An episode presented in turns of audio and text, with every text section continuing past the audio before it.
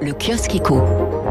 Les grands titres de la presse économique. Question sur votre argent ce matin, votre épargne sur laquelle le gouvernement lorgne avec de moins en moins de discrétion. C'est à la une du Figaro.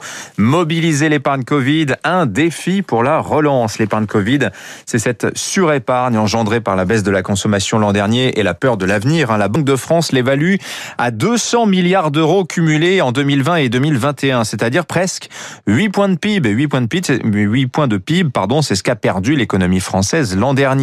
Dès euh, juillet 2020, d'ailleurs, Bruno Le Maire annexait verbalement ce magot. Il doit, disait-il, s'ajouter au plan de relance. Tout le débat est de savoir comment maintenant le gouvernement va s'y prendre. Alors, carotte ou bâton Le bâton, ce serait une taxation de cette épargne. Épargne concentrée, rappelle les échos, à 70% sur les 20% de Français les plus riches. Ça excite beaucoup la gauche parlementaire, notamment.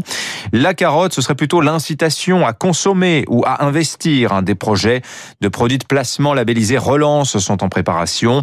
Il faut notamment des fonds d'investissement à capital garanti, écrit le Figaro. Euh, c'est-à-dire en fait où le risque rémunérateur va à l'épargnant, mais sans craindre de perdre son argent ni que celui-ci soit bloqué pendant des années. Ce serait alors l'assureur qui endosserait tout cela.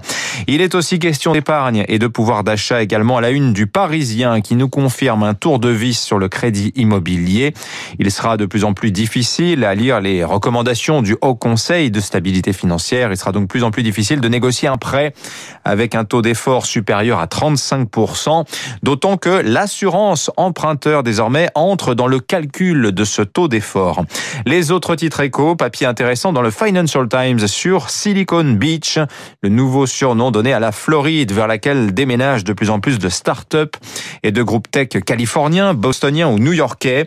Le phénomène est désormais si massif qu'on parle de Texodus, le Texode, qui profite à la Floride mais aussi au Texas. La finance s'y met aussi avec des grands noms comme Blackstone, Elliott ou Goldman Sachs qui quittent New York pour euh, les plages de Palm Beach.